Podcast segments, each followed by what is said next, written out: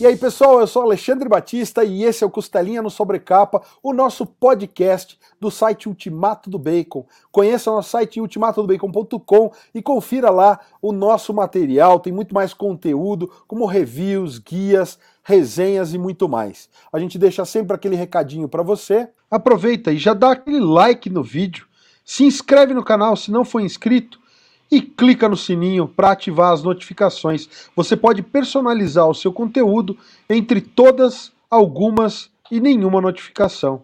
E vamos lá, para bater papo hoje com a gente, eu vou chamar, antes de mais nada, meu colega de Ultimato do Bacon, o senhor Breno Rafael, porque hoje o Lucas Souza, o mais flamenguista dos membros do Ultimato do Bacon, não pôde estar presente, mas está sendo substituído à altura.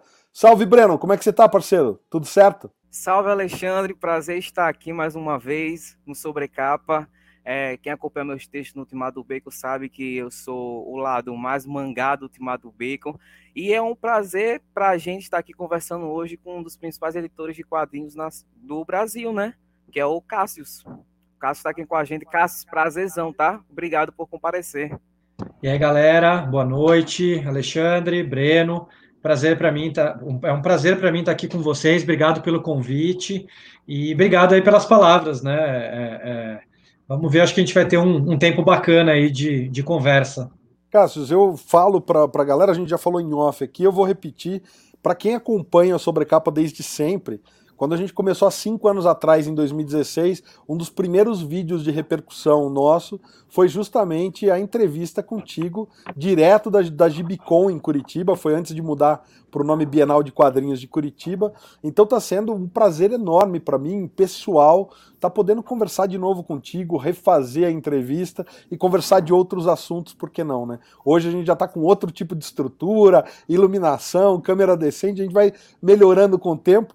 Então vamos bater um papo aí com, com o antigo editor do Dragão, né? Então, Cassius tem história. Eu acho que eu conheci o Cassius em 2001, quando a gente fez o primeiro simpósio de arte sequencial na FAUSP que a gente fez ali junto com o pessoal da Cogumelo. A gente chamou o Cassius para ir lá, então era a época que tinha Via Lettera, tinha a Conrad chegando, né, e trazendo os mangás e fazendo aquela onda de, de quadrinhos japoneses no Brasil. Então eu queria já começar, Cassius, é, falando um pouquinho dessa, dessa sua primeira trajetória como editor e trazendo, porque foi uma, uma revolução, né? Eu sempre cito por aqui que quem acompanhou o mangá antes disso sabe o quanto foi um vértice na história editorial brasileira, aquele primeiro momento da Conrad nos anos final dos anos 90 ali, né, começo dos 2000. Então eu queria que você falasse um pouquinho de como foi para você entrar para a Conrad naquele momento e fazer parte dessa onda. Ah, bacana. É, foi uma época muito, muito boa da minha vida, talvez o, o, melhor lugar que eu, que eu já trabalhei, né, a Conrad daquela época, porque a Conrad, eu acho que ela foi a editora é, pop é, geek mais importante do Brasil durante muito tempo, né? Então a Conrad ela bombava já naquela época com muita novidade. Então, revista Herói, eu era fã da revista Herói antes de entrar na Conrad. Depois veio com Pokémon, revista de games, né? Revista Nintendo, né? A licença. É, já tinha um, alguns livros lançados. É, um pouco antes de eu entrar, ela já veio com o Game Pés Descalços, que não era o mangá original, a leitura não era original, era ainda uma. Eles tinham comprado uma licença dos Estados Unidos e lançado para livraria, mas já era o primeiro mangá da Conrad. E aí, assim, eu, eu sou jornalista de formação, e quando eu sou convidado a ir conversar lá, fazer uma entrevista, eu fico felicíssimo, né? Isso foi em 2000, porque eu era muito fã da editora já. E aí, para mim, quando eles me convidaram para trabalhar lá, foi tipo a realização de um sonho. Eu vou trabalhar no lugar do qual eu já sou fã, né? Eu tenho uma coleção de todas as revistas Herói e tal, até hoje eu tenho. E e quando eu entrei, eu ainda fui contratado meio que, ah, você vai entrar para ajudar aí em todas as revistas. Eles não tinham me falado dos mangás ainda, mas eles já estavam negociando Dragon Ball e Cavaleiros. E depois que eu estava lá um mês ou dois, eles jogaram os mangás na minha mão e falaram, ó, oh, você vai editar aqui esses mangás e tal. E, e aí foi incrível, né? Foi incrível para mim, porque foi meu primeiro trabalho como editor mesmo, né? Eu tinha trabalhado já na editora Abril Jovem, só que eu era atendimento ao leitor lá, né? Eu respondia carta, atendia telefone, mas eu conversava, claro, com os editores, eu aprendi muita coisa na Abril, trabalhei quase dois anos lá na Abril, e então muito do que eu aprendi, do que era ser editor, eu aprendi na Abril, e depois os caras que eu fiz amizade na Abril me ajudaram muito também é, quando eu precisava de ajuda na Conrad, né? Porque a Conrad não tinha não tinha um histórico, não tinha uma experiência em publicar mangás e nem quadrinho de banca, né? Então eu tive que meio que aprender na marra a lançar aqueles mangás, como é que era a licença, como é que era a aprovação que a gente tinha que fazer no Japão. Pra vocês terem uma ideia, naquela época a gente fazia aprovação por fax, né? Muita gente vai ouvir isso aqui, talvez nem saiba o que seja um fax, mas a gente aprovava por fax, né? É, com o Japão. Então, assim, foi tudo foi tudo uma coisa muito artesanal, muito. É, eu poderia te dizer até amadora, sabe? Porque a Conrad era uma editora muito jovem, era uma editora muito de, de tentativa e erro, de criação. É, a redação da, da editora era só gente jovem, só gente criativa. Então, tudo lá era muito feito assim de projetos. Vamos fazer um negócio, oh, aqui que ninguém fez? Vamos. Então, é, era uma coisa assim, quase amadora mesmo, mas no, no, bom sentido da palavra, de, de criar, de fazer uma coisa nova, né? E, e uma coisa que eu gosto sempre de lembrar é que assim, né? A Conrad lançou primeiro os mangás, mas a JBC estava já negociando ao mesmo tempo, né? Só que a Conrad não sabia da JBC a JBC não sabia da Conrad, né? Só que foi legal que a gente da Conrad deu sorte de lançar alguns meses antes, né? Então, Dragon Ball a gente lança em dezembro de 2000 e Cavaleiros, apesar da data no quadrinho ser dezembro de 2000, eu, eu lembro que ele sai nos primeiros dias de 2001, porque teve Natal e Ano Novo e não deu tempo de mandar para a Dinap, que distribuía para a banca, né? Então, Cavaleiros sai, na verdade, no comecinho de 2001. E a JBC vai lançar os seus primeiros mangás, que são Sakura, Kenshin, em maio, né, da, de 2001. Então a gente teve aí um, um, um, período longo aí de, de sucesso solitário, né? Vendendo muito, tanto que logo logo nos primeiros números, eu não sei quando exatamente, mas já no 2, 3, o sucesso foi tão grande que a gente transformou em quinzenal os mangás, né? Então, logo de cara, assim, os mangás começam a vender muito e a gente já transforma eles em quinzenais. É, que aí, pô, foi, era uma loucura para produzir e tal, e, e para lançar, mas acabou dando tudo certo, assim, uma coisa foi puxando a outra e a gente foi trazendo outros mangás e aí o resto, o resto é história, né? Eu lembro que na, no simpósio a Conrad já estava com tudo, então não sei se era certamente final de 2001 ou talvez eu esteja errando a data, porque já estava a Conrad já estava com o Vagabond, já estava com o Evangelho. Foram os dois que a gente lançou em 2001, sim. Então, assim, foi, foi, os dois que. Eu só não peguei mais coisa naquela época porque era estudante. Eu tava com 21 anos e ganhava bolsa do CNPq. Então, assim, né, ganhava, trabalhava, estudava e eu, eu de verdade, eu ia almoçar no bandejão para poder comprar quadrinho. com o dinheiro que, que, sobrava. Que ainda bem que era baratinho, né? Os, os mangás da Conde eram R$3,50 e a JBC veio com um formato um pouco menor em papel jornal a R$2,90, né? Sim, era o que eu pegava. Eu pegava o Ganda da JBC, né, o Hypervision Future, e pegava, que é o Alita, né, para quem está acostumado com o nome americanizado, e pegava o, o Vagabond, que estou pegando até hoje agora pela Panini, torcendo pro, pro Takei Inoue terminar. A, tá complicado pra caramba. Eu, eu acho, uma opinião pessoal minha, eu acho que ele não vai terminar. Não termina. Sabe, sabe por quê? Numa, numa boa, assim, não, ele, ele não me parece interessado mais no Vagabond. Quando você começa a fazer muitos projetos paralelos, é, é, é um pouco diferente desses outros autores. Tivemos agora, infelizmente, a morte do Keitaro Miura, né? Que é o cara que lutava com problemas de saúde, com cansaço mesmo e tal, fazia pausas. Temos outros autores assim, né? O, o Togashi do Hunter, é, a autora, a autora do Gangsta, né? Que tem lupus e tem vários problemas. É, no caso do, do, do Inoue é um problema um pouco diferente, eu acho, né? Ele tem muitos projetos ao mesmo tempo. E assim, ele me parece, acho que mais animado com outros projetos do que com. Acho que ele me parece que, que, cansou um pouco, talvez, do Vagabond. Eu não sei o que aconteceu, pode ter tido alguma história de bastidores, né? Algum problema com a editora, algum problema. Às vezes, mas às vezes o autor só cansa daquele personagem, né? Então, não sei, assim, isso é uma coisa pessoal minha, um chute meu, tá, gente? Não tenho informação nenhuma. Mas eu acho, eu queria muito ver ele terminar, mas eu, eu não sei não. Minha única, minha único consolo nessa história toda é o livro do Eiji Yoshikawa, né? Que até um certo ponto as histórias são muito iguais. Aí tem alguns pontos que ele mexeu ali pro meio. E aí aquela coisa, se não terminar, pelo menos a gente fica com o final do livro e fica tentando imaginar o traço do, do Inoue ali. Ah, o livro, o livro é maravilhoso, né? Eu acho que exatamente por causa do livro, eu não gosto tanto de Vagabond quanto eu deveria gostar. Porque, assim, eu gostava muito, muito de Vagabond no começo. É, eu, eu, aí eu comecei a não gostar exatamente dessas liberdades criativas dele. não pela liberdade criativa, não vejo problema nenhum do autor botar a sua ideia, só que eu não gostei da ideia. Eu não gosto nada dessa ideia do, do, do Kojiro surdo, mudo. Desculpa, assim, mudou completamente a personalidade do personagem, cara. O Kojiro é um personagem tão no livro assim que você tem, você tem raiva dele, porque ele é o cara que se acha o fodão, o bonzão, o cara que tem grana, né? O cara e e o, o sei lá, o, o para mim o Inoue dá um jeito de você ter pena dele, né?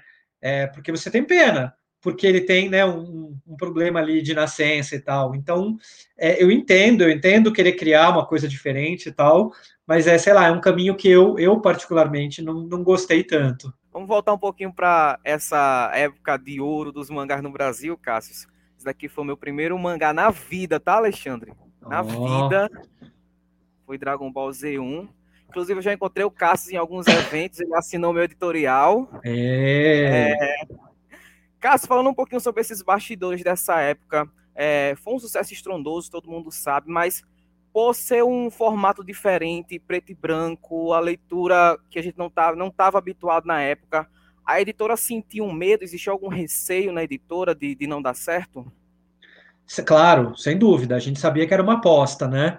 Mas a gente tentou fazer de tudo para que o projeto funcionasse. Então, assim, é, primeiro a gente imaginava que tinha, sim, é, uma demanda reprimida enorme de gente que queria ler mangá, porque o que a revista Herói vendia com Cavaleiros do Zodíaco, né?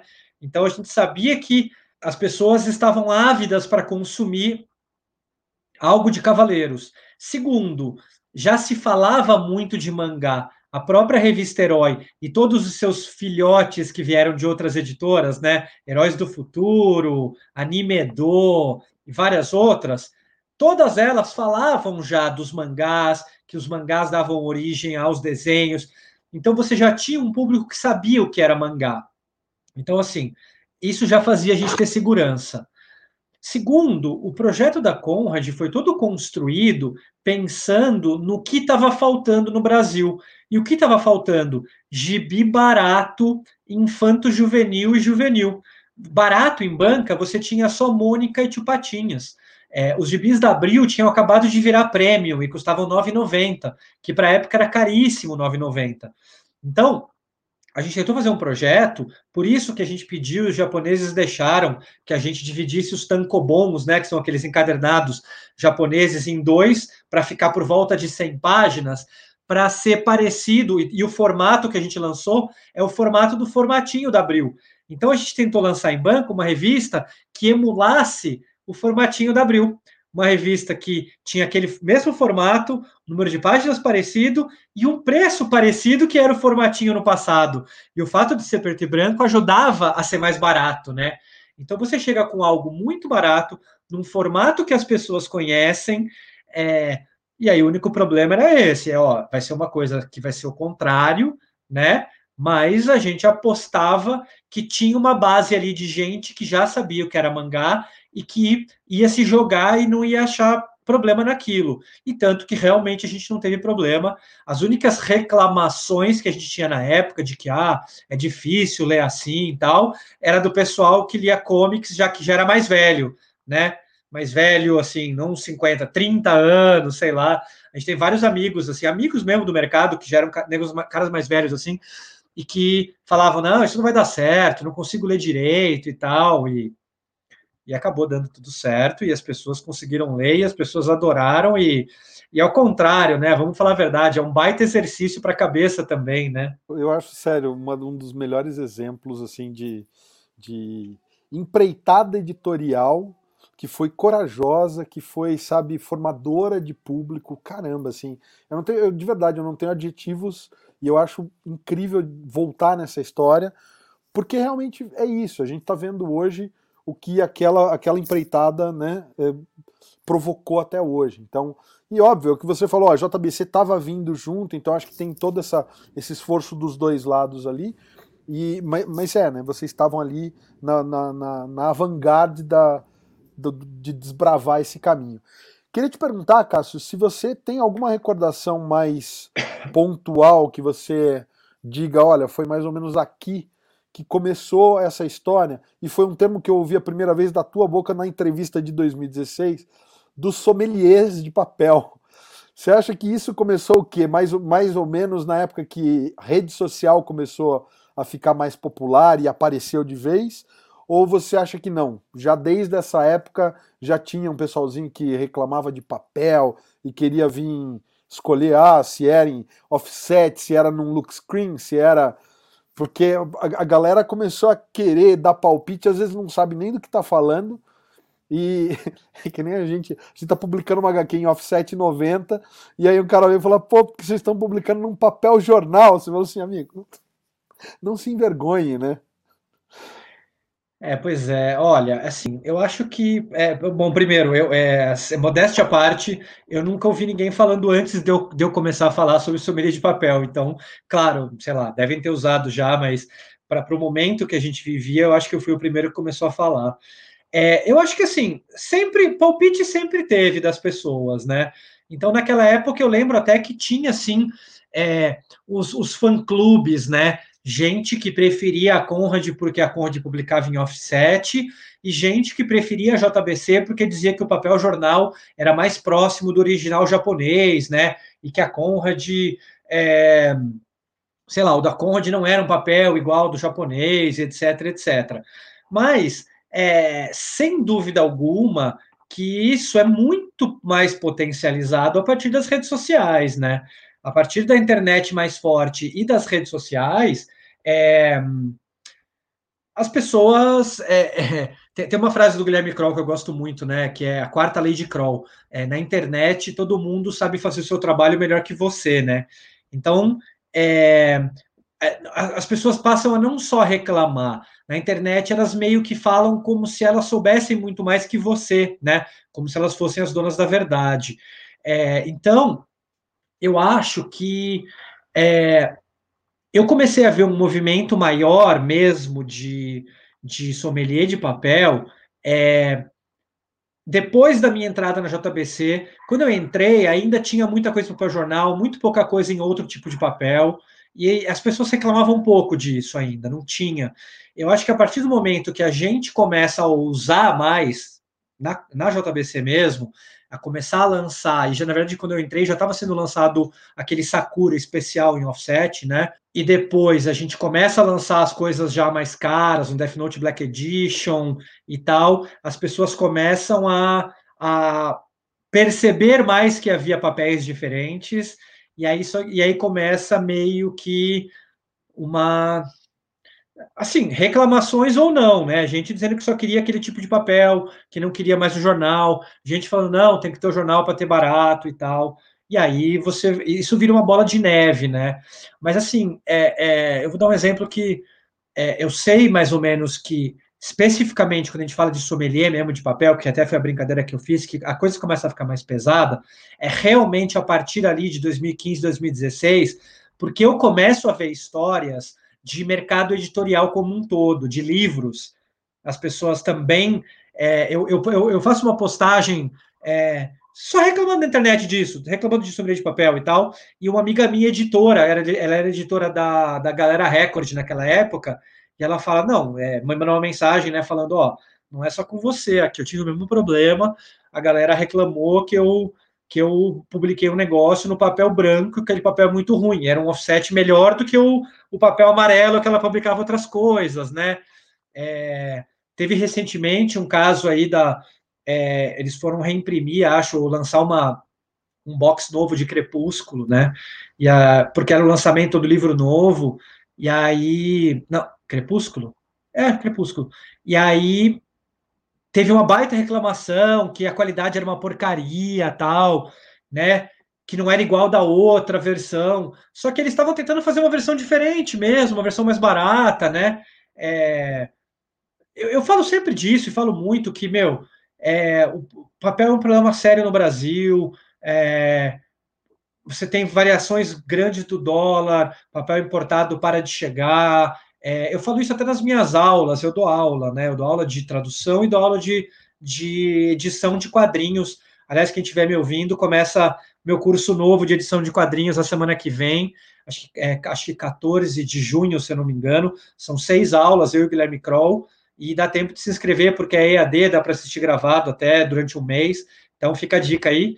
É, e no curso, eu e o Guilherme falamos da importância do editor, que tem que ajudar nisso, da editora, a, a escolher o papel que você vai lançar. Porque é muito diferente você escolher um papel para uma edição única, para um quadrinho que vão ter cinco volumes, e para um quadrinho que são 30 volumes. E eu dou um exemplo de agora. A New Pop acabou de, de fazer uma live aí uma semana, duas atrás, falando do GTO que está parado desde o ano passado, e as pessoas perguntavam por quê, porque o papel que eles tinham escolhido, por causa da. da que era outras editoras estavam lançando também, era Lux Screen e tal, a JBC, eu lancei um monte de coisa em Lux Screen, a Panini, só que com a crise parou de vir Lux Screen para o Brasil, e aí eles estão vendo o que, que eles fazem, que, que papel que eles colocam no lugar para ficar parecido. Então, assim, até para escolher qual papel você vai usar numa publicação longa, é muito difícil no Brasil a escolha que você faz não é só pela parte do custo-benefício, é, você tem que pensar se vai ter esse papel daqui um ano, dois anos.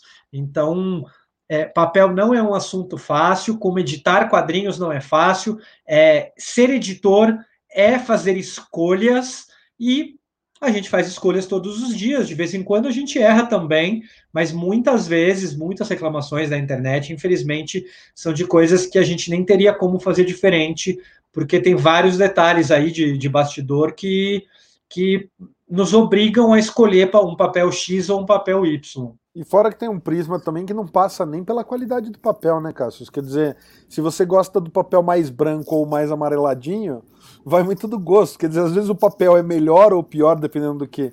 Só pôr um offset 90, tem uma gramatura legal e tal, mas tem gente que não gosta do branco, então fica difícil, inclusive, porque chega no, no prisma do gosto, né? Você não consegue nem uh, escolher qualitativamente. E tem mais uma coisa, isso que você falou é importante. É, a gente lançava alguns mangás em offset na JBC, é, offset 70, Fullmetal offset 70, Terraformers era offset 70, é, Kenshin, se eu não me engano, tinha vários. É, o mesmo papel. Só que depende do desenho, para alguns mangás ele parece um pouco mais transparente, para outros ele parece outro.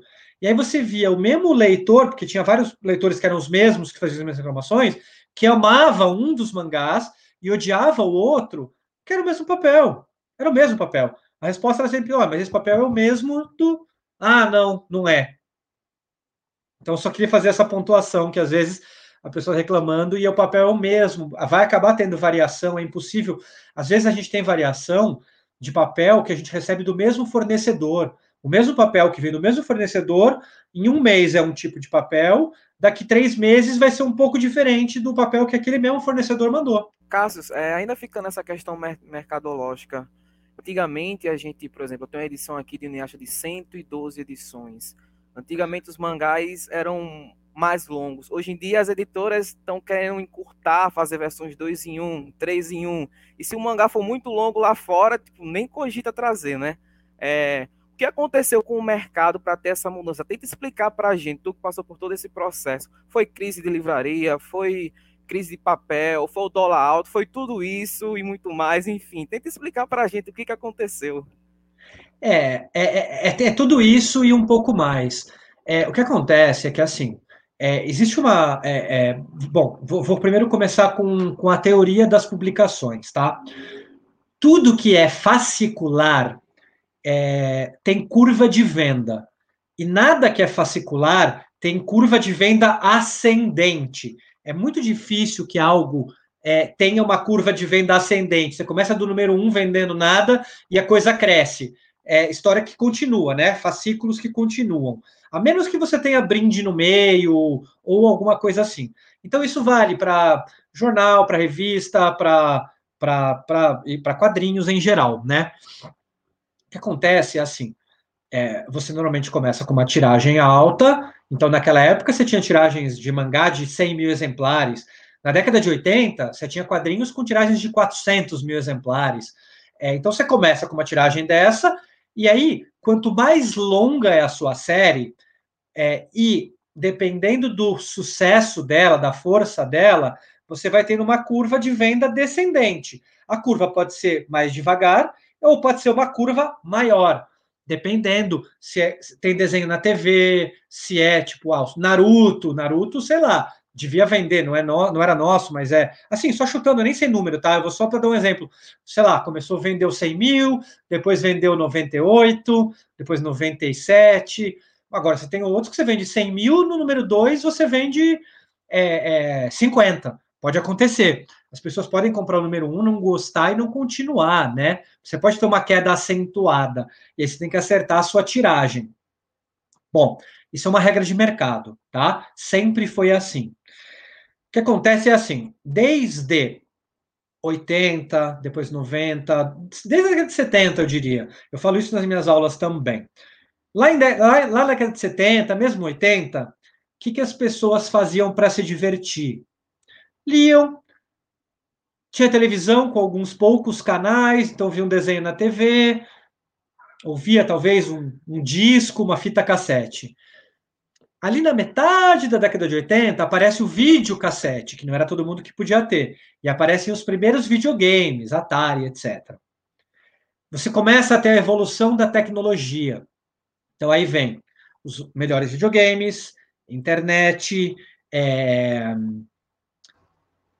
que mais? É, celulares, smartphones, é... e TV a cabo, streaming, mil outras coisas. Então, tudo isso compete com a leitura.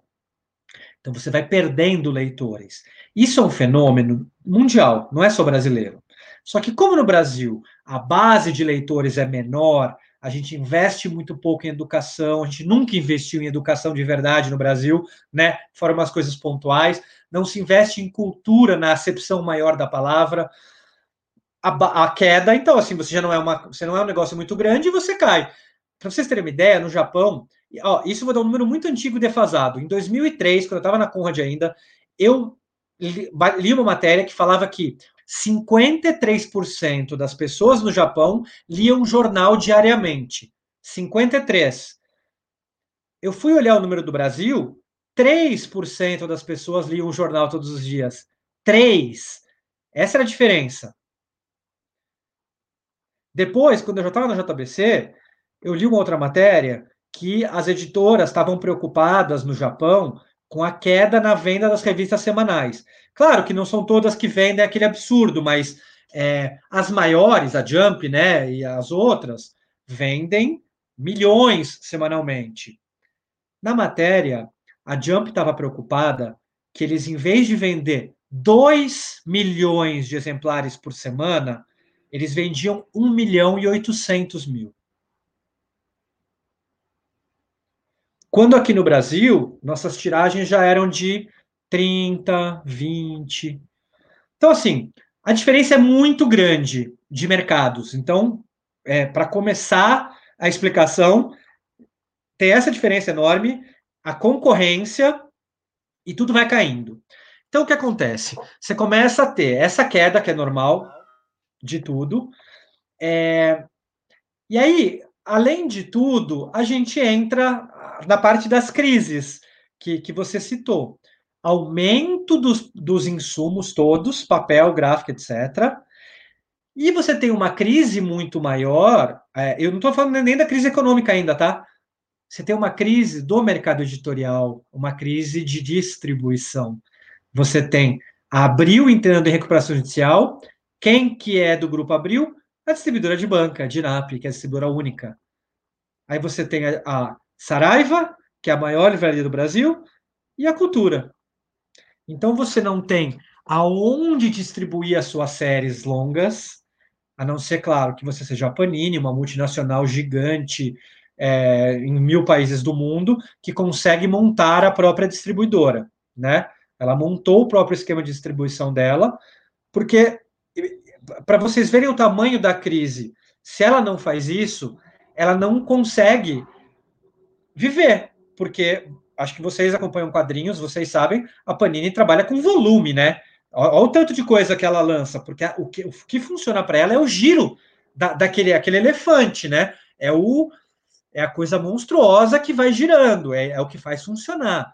Então, se ela não quando ela, ela, vislumbrou o que ia acontecer, porque, claro, a crise já vinha de antes, né, de estourar, e ela falou, bom, se esses caras quebram, quer dizer, eu acho, né, eu estou falando da, da, minha visão de fora, os caras falaram, pensaram, ó, esses caras vão quebrar e a gente vai quebrar junto, porque a gente não vai ter como distribuir nossas coisas, né? Só que todas as outras editoras no Brasil são pequenas, né? Médias no máximo. Elas não têm isso. Então, assim, é, vira um modelo, Breno, insustentável. Esse é o ponto. É, eu, eu te contei tudo isso para dizer o problema do, do, da coisa muito longa é que é um modelo praticamente insustentável. E aí, quando você pensa que as editoras cada vez mais querem ser profissionais, é, a JBC sempre foi assim, o que eu vou dizer, porque eu trabalhei lá, eu posso dizer, mas as outras eu vejo isso também.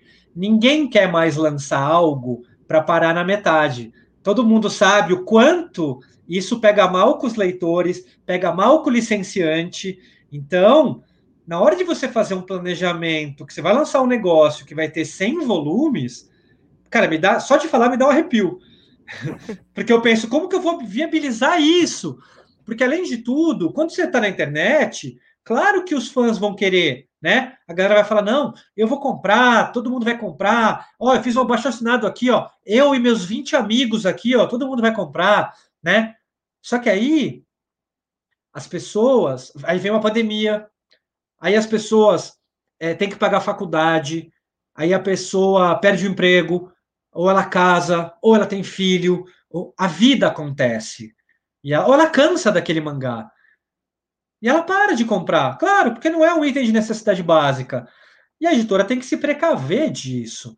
Então, as editoras começaram a ver, e assim, né, essa parte eu posso falar da JBC, o caminho que eu vi, que eu vislumbrei quando eu estava lá e eu comecei a mostrar para eles, foi esse caminho, Breno, de você fazer coisas big, de você diminuir o número de volumes. Você, você imagina a gente conseguir lançar o Pum Pum aqui no Brasil, na versão normal dele, sabe?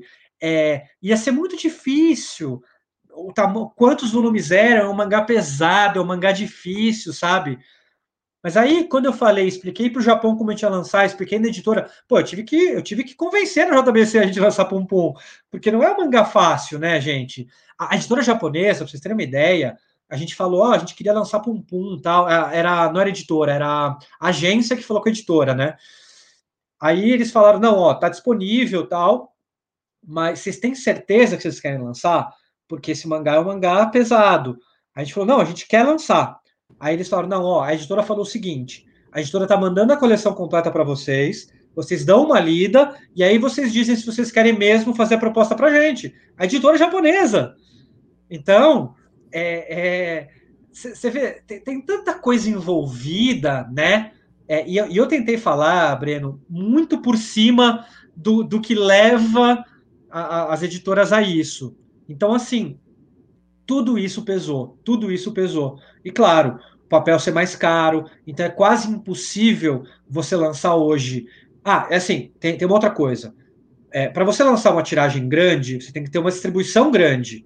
Então, para você tentar conseguir um preço razoável de capa, você tem que ter uma conjuntura. Você tem que ter uma tiragem muito grande, um preço de papel não tão caro, é, um conjunto de fatores é, que faça com que aquele mangá seja barato, seja mangá ou quadrinho ou whatever, seja distribuído para muita gente é, e tenha uma vida, ele, ele, seja longo e tenha uma vida longa. É, esse modelo de negócio, além de tudo, não é um modelo de negócio mais sustentável no Brasil dos dias de hoje. Porque também a gente tem, a gente não tem reciclagem. Então, assim, é, a, assim só para mandar para a banca e mandar para o Brasil inteiro, você já tinha que saber que você já tinha, você tinha que estimar uma perda de 20% da sua tiragem. Então, se você uma tiragem de 20 mil, 30 mil, 50 mil, você tinha que saber que pelo menos 20% já nem ia voltar, você ia jogar fora. Então, assim, não é, não é, é um modelo, é um modelo de negócio que não que ficou antigo. Só que DINAP, livrarias, etc., sentaram nesse modelo antigo de negócio. Isso sim, eu estou passando muito por cima, tá? É, tem muito detalhe aí. É, até ele, ele estourar. Só que aí não se criou um modelo novo. E aí todo mundo teve que sambar para ir. Claro, não se criou. Várias editoras já foram indo para um caminho diferente, né? Sim, é, era até isso que eu ia perguntar, Cássio. O Black Edition do Death Note já é um vislumbre de que vocês, caramba, isso daqui pode estourar em algum momento? É, sim, na verdade, assim, a minha entrada na, na JBC, eles já me contrataram pensando nisso. A JBC sempre pensou muito à frente, né? Eles têm uma cabeça muito boa lá. E aí a minha chefe, a Marina Shoji, ela já me contratou querendo já diversificar o que a JBC fazia. Ter uma entrada maior em livrarias, fazer coisas para colecionador cada vez mais, porque o mercado de mangás já estava maduro para isso, já era algo que o mercado de quadrinhos já vinha fazendo há muito tempo, lançar coisas em capa dura, versões de luxo, etc, etc. Então, eu já fui contratado é, não, não para fazer essas coisas especificamente, mas com esse plano de fazer algo diferente na JBC, de levar a JBC para esse caminho, dar um salto de qualidade e lançar coisas diferentes lá na JBC. Então, é, o Black Edition foi o, o, primeiro passo. Os primeiros passos foram aqueles mais baratos ainda, que era Sakura, né? Depois Kenshin, aquelas edições offset. Mas o primeiro passo verdadeiro, mesmo forte nessa direção, porque era um, um primeiro mangá com um valor que as pessoas não acreditavam, né? Era 39 reais.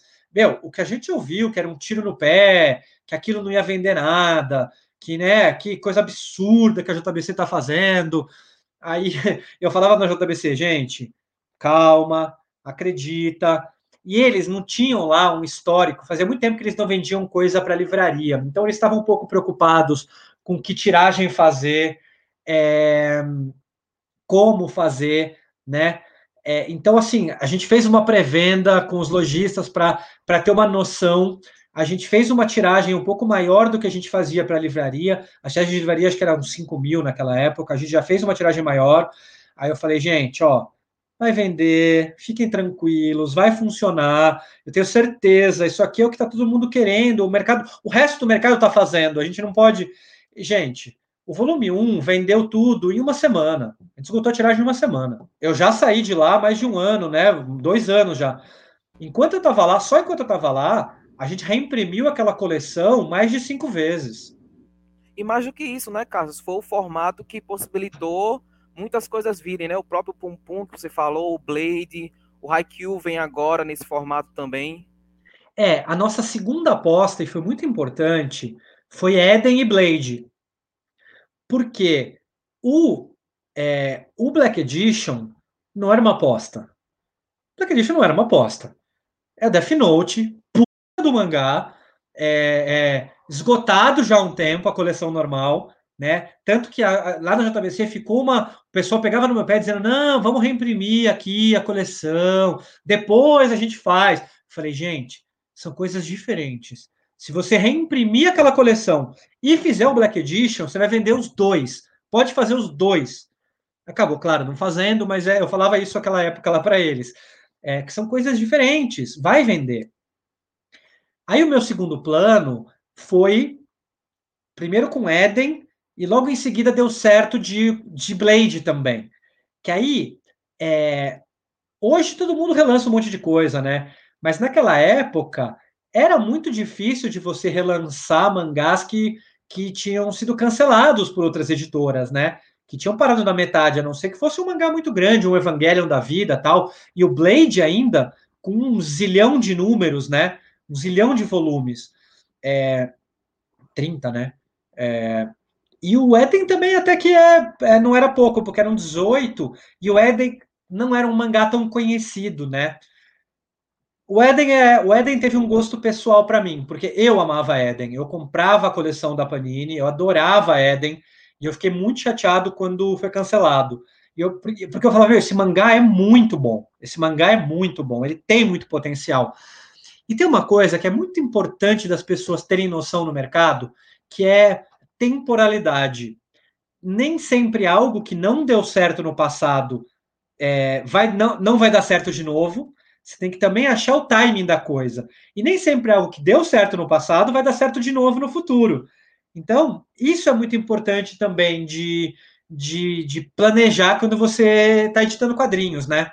Então, assim, eu apostei que o mercado ali estava maduro o suficiente para. É, porque, assim, quando você lança numa edição como essa, você lança numa tiragem menor, com um preço maior, que garante a você que menos gente precisa comprar para dar certo. Então eu falei, meu, é, é, pelo menos, sei lá, eu não sei, eu vou chutar, tá? Mas assim, é, Blade não tá para banca pela Conrad foi cancelado, porque claro, para dar certo tinha que vender pelo menos, sei lá, 10 mil, não sei, eu tô chutando, tá? Eu não tava mais lá quando foi cancelado. Quando você lança um Big, se você vender 3 mil, sei lá, né? Não sei, mas também chutando. Já, já, já dá, já tá ótimo, né? E é um negócio que você vai lançar para livraria, você vai continuar vendendo sempre. É um negócio mais bem acabado. Então, é, é, eu tenho certeza, eu, eu, falava lá, né? Tenho certeza que você, a gente vai ter um número de gente que vai comprar, né? É, então, só que aí foram apostas mais arriscadas. E aí a gente foi para esses dois bigs, né? Que foram Eden e, e, Blade, e aí deram muito certo também. A gente também teve que reimprimir volumes de Blade, reimprimir volumes de Eden. É, nesse segundo eu fiquei muito feliz, né? De, de Eden também ter feito sucesso, que é um baita mangá. E aí sim, a partir desses dois, eu acho que essa ideia ficou consolidada, de que era uma ideia que realmente era o futuro aí de muita coisa, que ia começar a dar certo. E aí foi legal, porque aí quando você começa a ver outras editoras fazendo a mesma coisa, né? Eu acho que é um grande elogio ao seu trabalho, eu acho bacana isso. Antes da gente passar para o nosso próximo bloco falando de Conrad, de volta a Conrad, eu queria só finalizar esse bloco JBC agradecendo duas coisas, que uma é a finalização do Evangelion no formato antigo da Conrad de meio tancô, porque eu estava com a minha coleção da Conrad esperando o finalzinho ali, e foi eu acho que isso foi, de novo, mais uma, um exemplo editorial de finalizar uma coleção com a mesma característica da, da editora anterior e tudo mais, para não quebrar as pernas de quem está colecionando. E agradecer por Akira, né? Eu tinha lido as edições da Globo emprestadas de um amigo que tinha conseguido finalizar o Akira naquela bagunça que foi o final de Akira pela Globo. E era uma coisa que eu, eu sempre quis ter porque eu tinha me apaixonado, era um dos mangás, é o meu mangá favorito até hoje, adoro anime, sou super fã de Akira, é, e não tinha e como, duro, né? Não hein? tinha como. Foi duro, foi hein, difícil, foi difícil. Foi, foi duro. É, pois é, assim, começando por Evangelion, é, primeiro assim, né, a, a, questão de lançar nos dois formatos é, é uma coisa que a JBC vem antes de mim, né, então isso acho que a gente tem que agradecer ao Marcelo Del Greco, né, quando eles contrataram da, da Conrad, é, acho que o Marcelo tomou essa decisão de lançar nos dois formatos, o que foi muito legal. É, eu só eu só tive a sorte de entrar e conseguir pegar o final, né? Então eu lancei os últimos volumes, né? É, eu não me lembro se eu lancei dois ou três, acho que foram três volumes de, de Evangelho enquanto eu estava lá. E, e o mais legal, né? a gente conseguiu fazer aquele projeto que o volume final de Evangelion foi lançado do mesmo dia do Japão, né? Eu acho que eu não me lembro de outro quadrinho na história, sem contar digital, claro, que tenha sido lançada a edição física no mesmo dia que a edição saiu no outro país, né? No Japão, pelo menos. Então, é, isso foi muito, foi muito incrível para a gente, para mim como editor, poder lançar o Evangelion é, simultâneo, o final do Evangelion simultâneo com com o Japão, né? E sobre o Akira, bom, é, acho que é o sonho de qualquer um, né? Ler o Akira e é, todo mundo sonhava em ler, e acho que era o sonho de qualquer um editar o Akira, né? Eu conversei com vários editores amigos meus antes que todos tentaram, né? Até o, o, o, editor da Todavia, que agora me foge o nome, é o André Conte, meu grande meu amigo, André Conte. Um dia eu encontrei com ele num FIC lá em BH e ele me falou que ele tinha escrito para a Kodansha tentando também. E o Akira é, não tinha licença para o Brasil, né? O Katsuhiro não queria mais lançar e tal, e depois, claro que ele acaba sendo convencido com os aniversários, etc, né? E eu, desde que eu entrei na JBC, eu falava para eles que pô, era muito importante se a gente conseguisse, como a gente tinha um bom contato com a Kodansha, e eles, eles também já tinham tentado muitas vezes, então a gente uniu esforços ali, né? Eu e a JBC, e aí todo ano eu lembrava, todo ano eles pediam, e aí quando abriu a licença é claro que a gente teve que concorrer com a, com a Panini, né? Mas por sorte deu tudo certo e a gente ganhou, né? O Akira e foi um sonho para mim editar o Akira, né? Lançar o Akira no Brasil. É, foi claro, na verdade no começo foi um pesadelo porque foi difícil para caramba, né? As, as aprovações, todo mundo que acompanhou, né? Mas foi maravilhoso poder lançar e é, eu imagino que mesmo para quem leu o da Globo, é, foi, uma, foi uma experiência muito diferente ler o nosso, porque a tradução era muito diferente, né? Do que, porque a da Globo era a tradução da tradução do inglês, né? Então tinha várias coisinhas diferentes.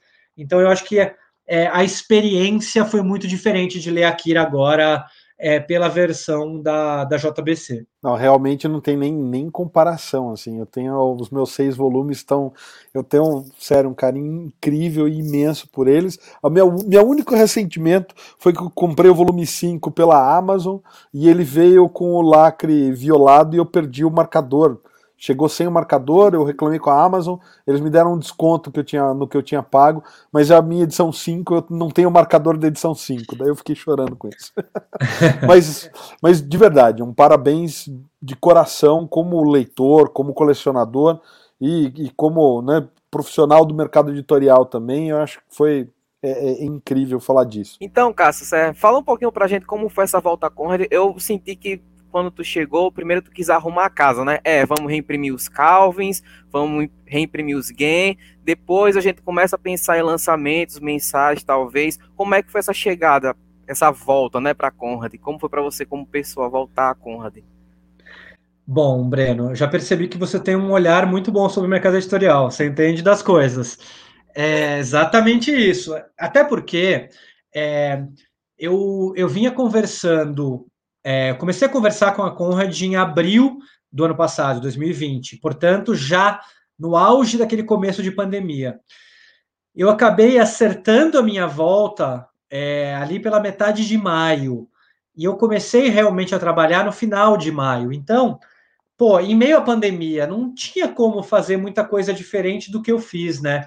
E a Conrad estava meio, realmente, praticamente parada, né? Ah, nos últimos dois anos ali, tinha lançado duas coisas, no máximo três, porque o grupo tinha passado por uns problemas também, né, financeiros, tal, já tava, só que estava se recuperando e por isso que eu fui contratado. Então, é, mesmo que não tivesse na pandemia, eu ia ter que arrumar a casa de qualquer jeito. Estando na pandemia, mais ainda. Então, é, eu fiz exatamente isso. Eu trouxe o Guilherme Kroll para trabalhar comigo e me ajudar, porque era um desafio eu achei que até para mim mesmo era muito grande começar uma coisa do zero e trazendo aquele espírito. Não era começar do zero algo que não existia, era recomeçar do zero, quase do zero, algo que é muito importante para tanta gente e para mim também era muito importante. Uma das coisas que fez eu aceitar essa volta é, foi ser a Conrad, né? É, é o, o tanto que ela representou para mim. Então, assim, era preciso fazer um plano muito sério, muito focado, muito legal, de realmente é, trazer de volta as ideias da Conrad do passado, de criatividade, de diversidade, mais adaptadas para o mundo de hoje, porque o mundo mudou muito e é impossível você fazer as mesmas coisas que você fazia 20 anos atrás. Até porque hoje em dia já tem muito mais gente fazendo isso, né? Você não é mais a novidade, né? Você é mais um tentando lugar ao sol.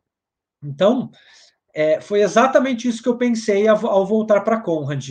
Eu tenho que fazer um projeto muito sério, muito redondo, é, muito pé no chão nesse primeiro momento, né? E aí eu comecei exatamente fazendo isso, reimprimindo Calvins e, e gains esgotados, depois começando a lançar dois Calvins inéditos que não tinham sido lançados ainda, e o Mundo Mulher que já estava contratado. E comecei um projeto forte digital, porque já era meu sonho de lançar um projeto como esse por mim mesmo, junto com o Guilherme. E quando a gente entrou na Conrad, foi só natural fazer para a Conrad, porque a gente teria ferramentas muito maiores para conseguir lançar autores nacionais legais. Aí a gente acabou indo atrás agora, né, de, de latino-americanos, então agora tem argentino, agora tem é, chilenos, né? E eu estou muito feliz com o nosso projeto digital, eu já tinha trabalhado com isso, né, ajudando a implantar o projeto digital do JBC. É, eu sei o quanto é importante para mim o digital na, no mercado editorial, não só nos quadrinhos como para os livros, né? Em mercados grandes ele já é fundamental, como o Japão, Estados Unidos. É, o mercado digital ele, ele ajuda o mercado impresso também, não é um que um mata o outro, ao contrário, um ajuda o outro. Nós estamos na era da da opção, a gente tem que dar opção para o nosso leitor. Então, e ainda juntando com a pandemia, é, era mais do que natural ter um projeto digital forte, né? Então, é, é, nosso projeto lá meio do Gui se baseou exatamente nesse tripé: reimprimir as coisas que já tinha, dar uma olhada no catálogo, lançar um projeto digital forte e aí sim começar a prospectar um, um catálogo novo e começar a trazer coisas legais que tinha um cara da velha Conrad e que tem cara do novo mundo que a gente vive. É fantástico. Esse projeto digital eu estava vendo outro dia, eu não conhecia. Eu vi, acho que foi no Twitter que você postou alguma coisa, e eu falei, poxa, isso é realmente incrível, né? Porque é acessível por ser digital, dá pra gente né, segurar um preço lá embaixo. Na verdade, tem coisa que é gratuita, se eu não estou enganado, né? Não tem nada gratuito, gratuito. Gratuito não. Tem, tem algumas coisas que estão dentro do Kindle Unlimited. É algo que a gente vai ter até no futuro, assim, primeiros capítulos de graça, a gente vai ter isso. É que é, não deu para fazer no projeto ainda, né? Mas assim, é, tem capítulos de R$ 3,90, que é, no mundo de hoje é quase gratuito, vamos combinar, né?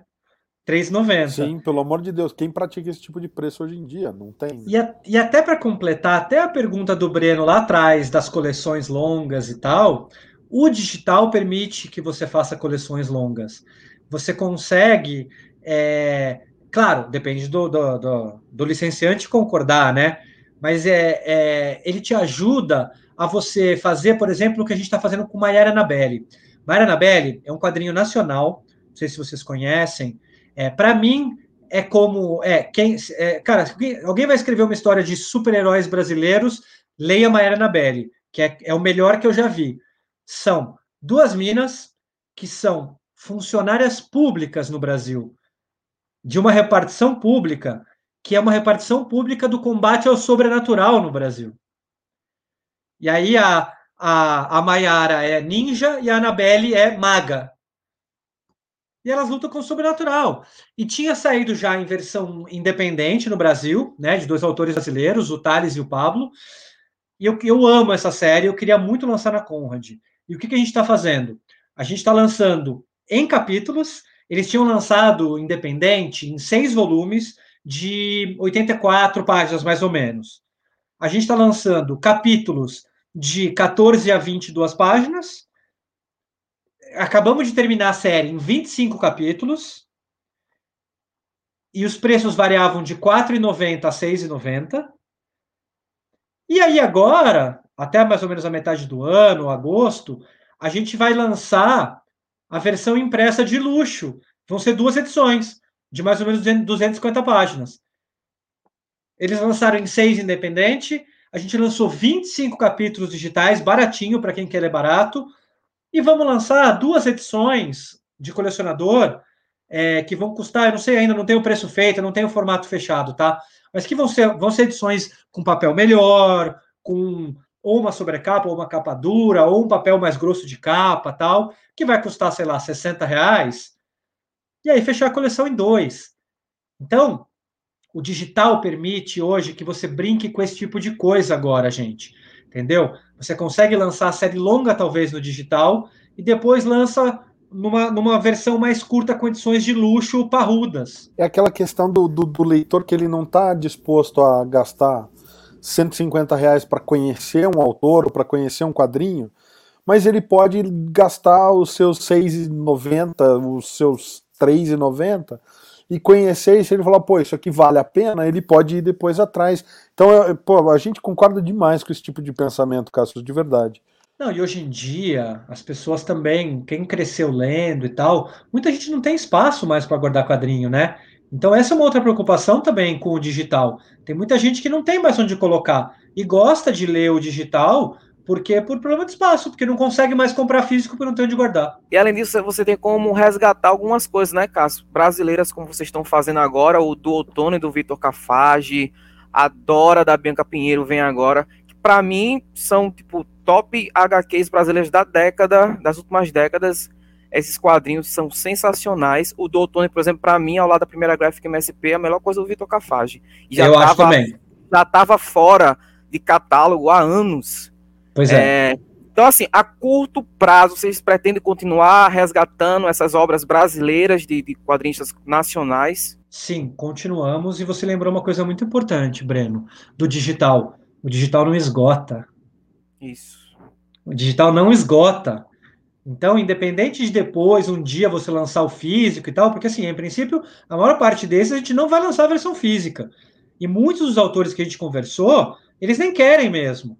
Eles falaram: olha, não tenho mais, não dá, não tenho paciência para imprimir e tal, mas eu fico muito feliz. Tem digital, tem lá para a pessoa comprar e pronto. Então é isso. Eu acho que nem sempre você precisa de uma nova edição física. E hoje em dia, com a evolução da tecnologia, dá para se pensar de repente depois em fazer só uma tiragem pequenininha aí de print on demand para um evento, né? Você não precisa fazer uma tiragem, você vai ter que estocar, porque ninguém lembra disso também estoque. Estoque é uma coisa complicadíssima, você tem que deixar guardado a coisa lá e tal, custa pra caramba. O digital, você tem armazenamento também, claro, você tem que ter uma nuvem para armazenar e tal. Mas assim, não esgota nunca, tá sempre ali. Então, sim, a gente pretende sim continuar lançando. A gente está toda hora prospectando coisas legais, indo atrás de coisas é, nacionais, antigas aí, que, que a galera top participar dessa empreitada aí com a gente. Coisa boa. O Cássio, você já teve que mandar parte de estoque para refile para poder liberar espaço de estoque? Não? Muitas vezes, muitas vezes. Isso acontece. Sabe por quê? Isso acontece muitas vezes assim. Às vezes não é nem só porque você tem que liberar o estoque, você tem que mandar para o refile. Às vezes acaba, acaba o contrato e você não pode vender mais. Você tem que refilar, você tem que destruir a tiragem. Às vezes, às vezes não, muitas vezes acontecia aquilo que eu falei para vocês. Quando você manda a tiragem toda, e se tinha tiragens grandes, ia para mil bancas, ia para livrarias de todo o Brasil, às vezes, com né, Saraiva tal. Quando ele volta, você tem que fazer uma checagem. Você não pode só botar no seu estoque, guardar e vender. Você tem que checar um por um. Por quê? Porque uma grande parte deles vem estragado. Estragado não é totalmente detonado, mas às vezes a capa está rasgada, às vezes está amassado, e você não consegue vender isso. Então, às vezes, só isso você já tem que destruir, porque você não vai conseguir vender. Então, acontece muito isso também. Você tem que mandar é, destruir, mandar para paras, porque tá com a capa rasgada. Bom, eu só tenho. É, a gente já está estourando o nosso tempo aqui. E eu queria falar desse negócio da para porque tem muito leitor que não faz ideia disso, né? De que tem quadrinho que vai ser destruído por N motivos e faz Sim. parte da realidade do, né, editorial brasileira. É, putz, eu, eu, teria mais um milhão de coisas para falar com o Cássio. Eu aposto que o Breno teria até o dobro do que eu, porque ele acompanha muito mais o mercado de mangás e a leitura de mangás. É, putz, daria pra gente falar de Renshin Online, que foi um belo projeto que você teve na época da JBC, falar de tudo que vem por aí. Eu estou tentando, por enquanto, coisas fechadas, materiais menores, né? Então, assim, é, pô, lançamos Tangências agora, né? O Miguel Ancho Prado, que pô, tá sendo um maior sucesso, a galera tá adorando, eu fico muito feliz, porque, meu, para mim Tangências é um álbum maravilhoso. É... E é isso, a gente tá por enquanto indo atrás de coisas de, cara, um, dois, três no máximo, sabe? Não dá pra gente, por enquanto, ir atrás de coisas muito longas, especialmente por causa de pandemia também, né? Mas quem sabe no futuro a gente consegue trazer umas outras coisas, né? A gente acabou de anunciar vários álbuns one shot, né? A gente anunciou é, o nosso primeiro novo coreano, né? Memórias de um Freixo, que é sul-coreano, que é um quadrinho super triste. Quando eu perguntei para o tradutor, é um tradutor coreano que veio de lá. Eu falei, meu, o que, que você achou? Tal. A resposta dele para mim foi: achei brutal. Então, é um quadrinho pesado. É, a gente anunciou, é, já está em pré-venda, Stuck Rubber Baby, que é um classicaço americano da contracultura americana, né? É, que é importantíssimo para a galera LGBT norte-americana, né, e brasileira também, que a história veio de lá, e mesmo para a luta também do, dos negros, né, porque é uma história que se passa na década de 60, numa cidadezinha do sul dos Estados Unidos, e o protagonista é um é um cara branco, gay, não assumido, que não quer se assumir. Ele acha que ele pode ser homem e tal. Então, é uma história que passa muito pela história de vida do autor e eu não sei como nunca saiu no Brasil, né? Porque, cara, concorre, ganhou, ganhou o prêmio Eisner, prêmio, prêmio é, nossa, me fugiu o nome daqui, o segundo prêmio super, super famoso lá dos Estados Unidos. Mas assim, é super importante, é um quadrinho que foi fundamental na formação de vários autores famosos hoje, né? A, a, a Alison Bechdel, né, do Fan Home, faz um prefácio enorme porque esse autor influenciou ela muito nos trabalhos dela. Então, assim, é, eu não sei como nunca foi publicado no Brasil e eu fico muito contente de nunca ter publicado no Brasil e eu poder publicar, né, na Conrad.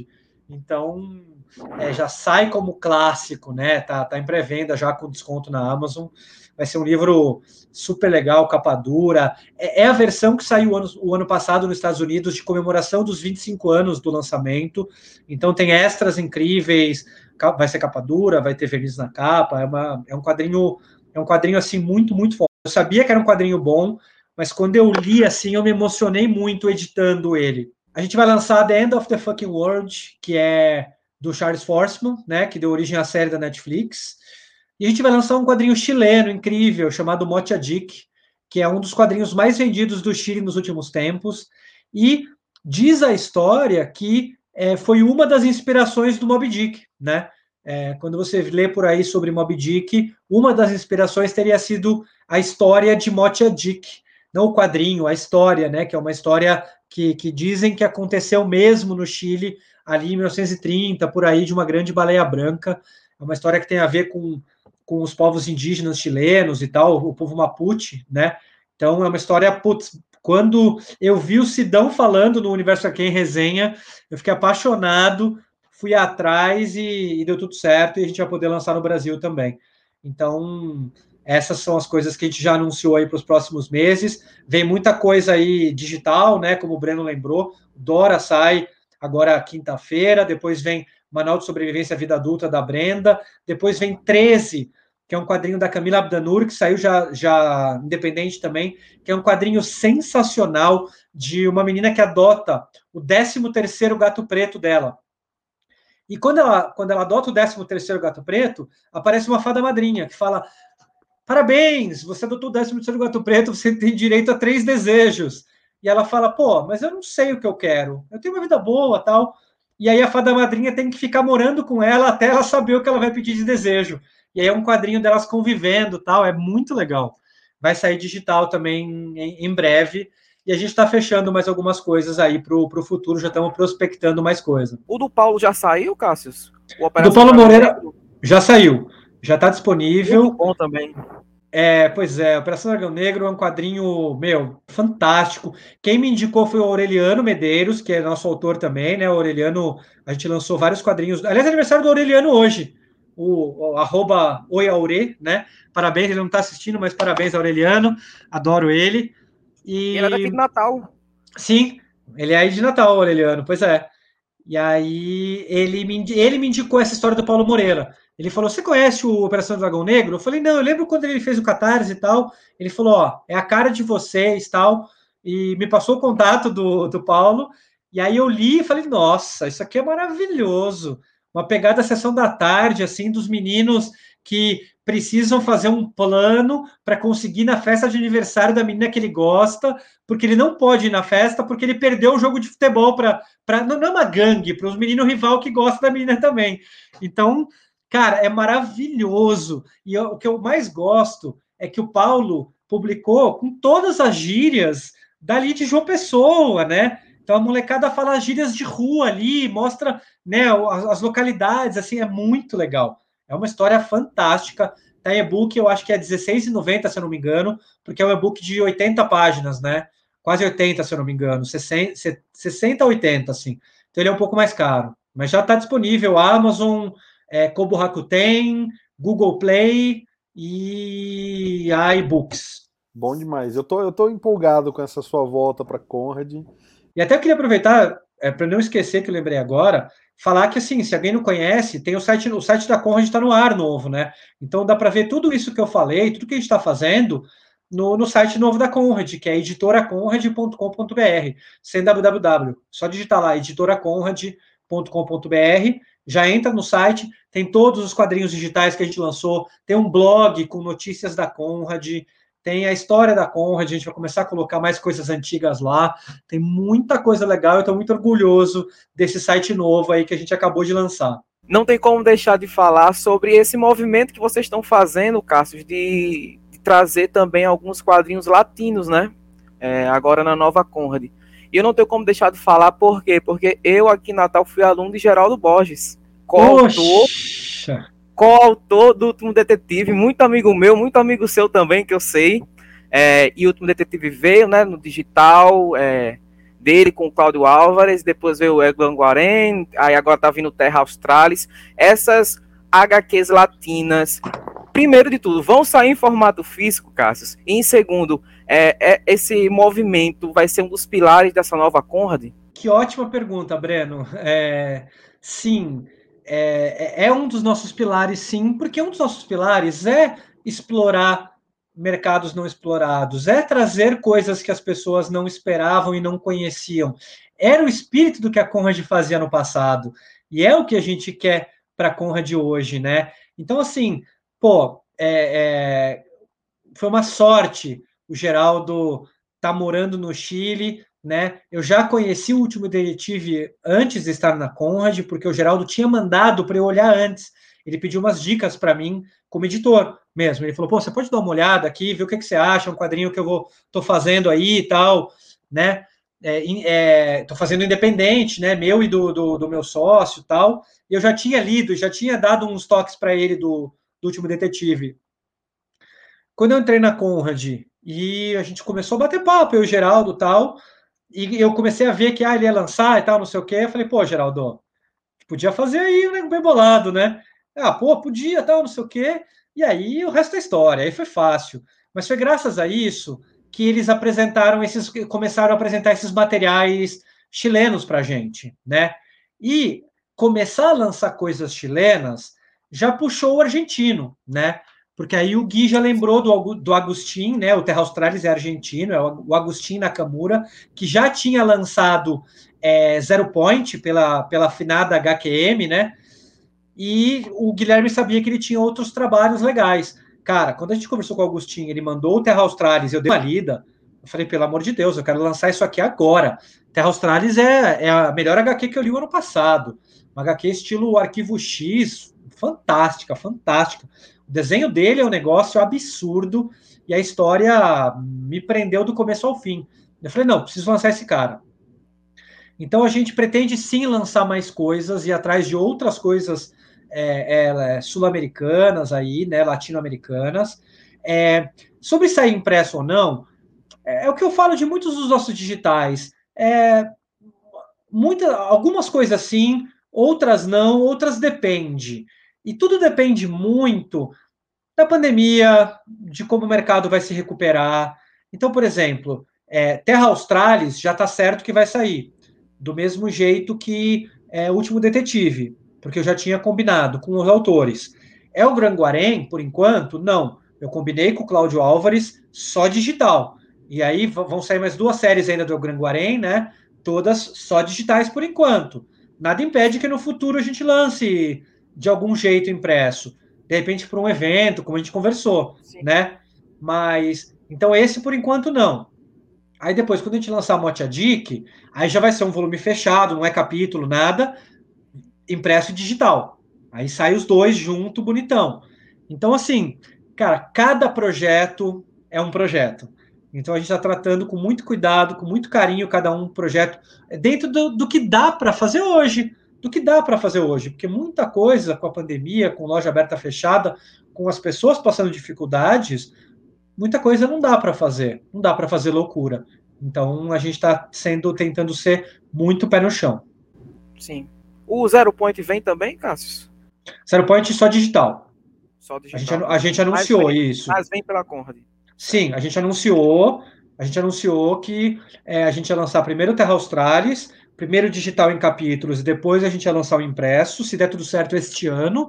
E o Zero Point, como ele já saiu impresso pela HQM, a gente vai lançar só digital em capítulos. Então vai ser uma versão mais barata, com capas originais da Conrad é, e com extras que não saíram na versão da HQM, porque o Agostinho lançou na Argentina, depois da HQM, uma edição especial extra, com extras que vão ter no, no digital da Conrad. Ah, e o Bom traço demais. do Agostinho é demais, é demais. É demais, cara. Ele é incrível, incrível, incrível. Bom, eu, eu só tenho a dizer que assim, o, o Guilherme Kroll tá contigo lá, e é, o, o Kroll é um cara que é um idealista dos quadrinhos também, né? Balão Editorial Sim. foi marcou época também, então eu, eu de verdade me dá um certo sei lá, um calorzinho dentro do peito ver essa, essa mentalidade de vocês para Conrad, que é uma coisa que, obviamente, a gente não pode falar que é artesanal ou, né, é, mas é uma coisa que volta um pouco para esse cuidado de pensar em cada edição, diferente, nada contra, mas é diferente daquela coisa de todo mês você tá com a banca uma enxurrada de HQs, você olha e você fala assim, pô, o pessoal tem falado, né, ah, tem erro de revisão, tem erro na capa, tem erro aqui, tem erro ali, porque vira um produtão ali, né, aquela coisa do, do pão de forma do supermercado que você compra o um pacotinho e leva. Então, a gente tá vendo e a gente sabe que tem uma preocupação com cada um dos produtos, a gente está vendo aqui, conversando hoje, e isso me dá, me dá uma certa felicidade, porque a gente às vezes precisa, né, dar esse passinho para trás para repensar o mercado na formação de leitores, pensar no acesso de todo mundo a esses materiais. Então eu estou super empolgado, viu, Cássio? É, pois é, você sabe que. Eu, tô, eu tenho olhado para o lado porque o São Paulo está jogando, tá? Então eu tô com a TV ligada ali no jogo. O São Paulo acabou de fazer o quarto gol, por isso que eu tô. que eu, eu dou umas olhadas às vezes. São Paulo é... 4 de julho, né? Isso, pois é. Tá 4x1 pro São Paulo. Mas entrou com titular hoje, né? É, hoje, sem brincadeira, né? É... Eu, eu, sou do time de Sidão, eu sou corintiano, então. Poxa, que triste, Breno. Eu tava gostando tanto de você até agora. Claro, assim, por exemplo, sobre erros, né? Erros acontecem, é normal, infelizmente passa por todos os lugares, mas óbvio que é, é, acaba aumentando às vezes o número de erros, você tem um volume de trabalho muito grande, né? E sobre o Gui, só para também deixar claro, as pessoas confundem, né? O Gui está fazendo consultoria para mim na Conrad, mas a Balão, ele continua na Balão Editorial. Ele continua lançando coisas na Balão, a Balão não morreu, é por isso que ele não pôde ser contratado full time para Conrad. Ele é um consultor, ele está me ajudando em todos os meus projetos, mas ele continua tocando a balão editorial aí e com alguns projetos incríveis. Bom demais. Gente, não temos mais tempo para nada. O que me resta fazer é agradecer ao senhor Breno por estar aqui comigo, dando eh, mais uma vez um suporte incrível nas perguntas.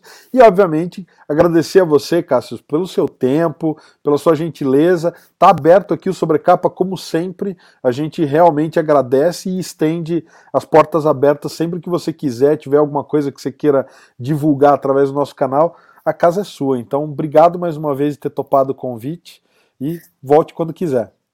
Legal, Alexandre e Breno, muito obrigado aí, foi muito bacana.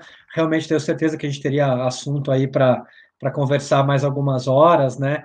Então, podem me chamar daqui uns meses de volta que a gente faz uma parte 2 aí, ver o que, que a Conrad lançou de novo já e a gente continua esse papo. Então, podem podem me convidar que, que eu volto com certeza. E agradeço, agradeço pelo convite, agradeço pelo papo aí, que foi muito gostoso, foi muito foi muito divertido. E, bom, a gente um, dia volta a se encontrar em eventos, né? E espero aí que a gente, sei lá, grave de novo aí um programa em breve. Obrigado. E a você que está em casa, a gente lembra que tem muito mais conteúdo em ultimatodobacon.com e aqui no YouTube é só clicar nos outros vídeos do canal, no logo do Sobrecapa para se inscrever se não for inscrito e até a próxima. Valeu!